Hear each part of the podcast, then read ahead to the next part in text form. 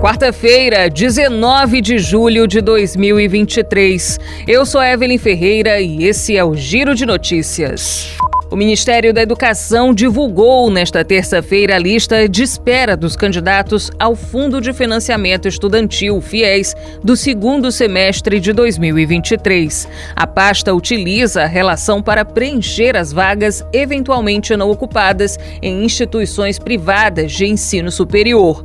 O texto do edital que estabeleceu o cronograma e os procedimentos relativos ao processo seletivo à eventual pré-seleção dos candidatos participantes da lista de espera ocorrerá até o próximo dia 29 de agosto.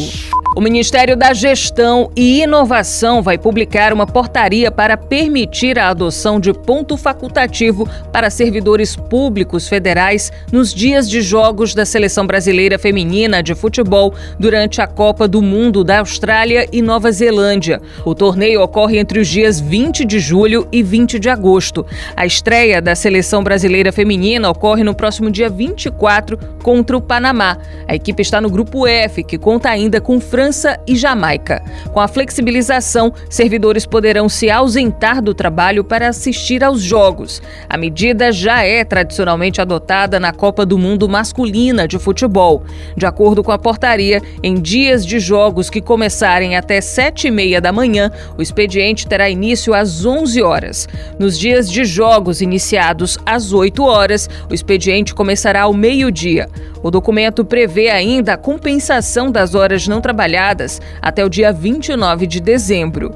A decisão de autorizar o ponto facultativo partiu de um pedido da ministra do Esporte, Ana Moser, ao presidente Luiz Inácio Lula da Silva, no dia que ambos acompanharam o treino da seleção no Estádio Nacional Mané Garrincha, em Brasília, há cerca de duas semanas. O Ministério da Saúde informou que está em processo de implementação do Piso Nacional da Enfermagem na folha de pagamento, já para ser incluído no contra-cheque de agosto. De acordo com a pasta, também foi realizado com êxito um amplo processo de levantamento de dados dos profissionais da enfermagem junto aos estados e municípios para apurar os valores a serem repassados a cada ente da federação.